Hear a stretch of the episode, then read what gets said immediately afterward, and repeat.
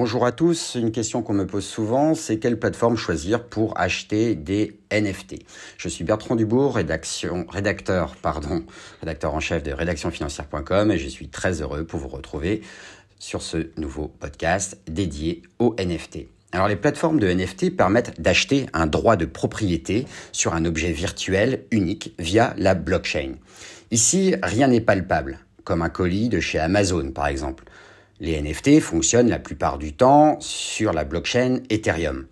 Les ventes sont réalisées à prix fixe ou via des enchères.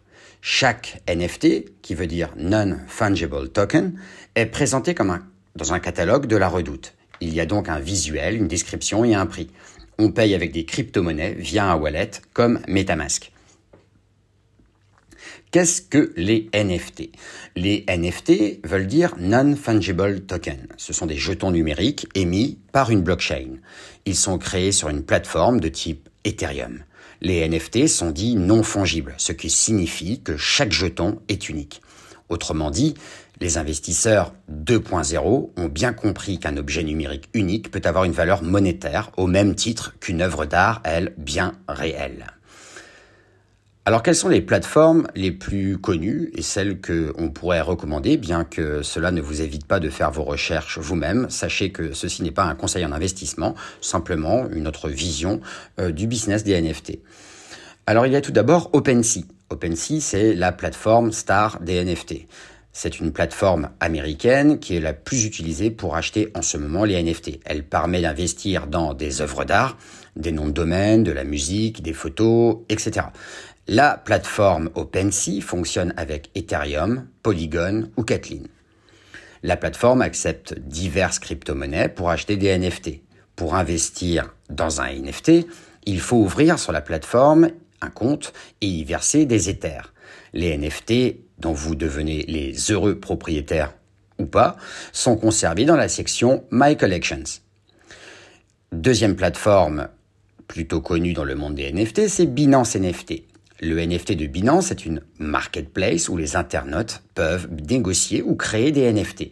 La plateforme a été lancée très récemment puisqu'elle a été créée en 2021. Binance est très connue dans le landerneau de la crypto et est principalement et célèbre, oserais-je dire, euh, pour sa plateforme d'exchange de crypto-monnaies. Binance NFT se propose donc de connecter les auteurs de tout poil sur une seule et unique plateforme pour échanger et créer des NFT. La liquidité des NFT de Binance est relativement profonde, ce qui permet de faire du trading sur ces NFT. Les opérations peuvent donc être effectuées, comme je l'ai dit, en Supra avec Ethereum. Troisième plateforme peut être recommandé dans le monde des NFT, c'est Rarible. Donc Rarible, c'est une plateforme qui est très très jeune. C'est une place de marché où les acheteurs et vendeurs de NFT se retrouvent pour effectuer des transactions de tokens non fungibles. On y trouve aussi de la musique, de la photographie, des jeux et des éléments pour le métaverse. La plateforme a été créée début 2020 et Rarible est une plateforme d'échange de NFT. La société a levé 14 millions de dollars pendant l'été 2021 pour développer une place de marché communautaire. Rarible en 2022 propose environ 400 000 NFT pour 1,6 million d'utilisateurs. Enfin, dernière plateforme que nous allons voir aujourd'hui, c'est Super Rare. Super Rare est une place de marché décentralisée pour échanger des NFT elle aussi. Cette marketplace propose des œuvres uniques réalisées par des artistes. Pour ouvrir un compte sur Super Rare, il vous faudra posséder un portefeuille de type MetaMask, Fortmatic ou encore Wallet Connect. Sur Super Rare, vous pouvez créer un profil, suivre vos artistes préférés enchérir sur des NFT, céder des NFT ou encore collectionner des NFT.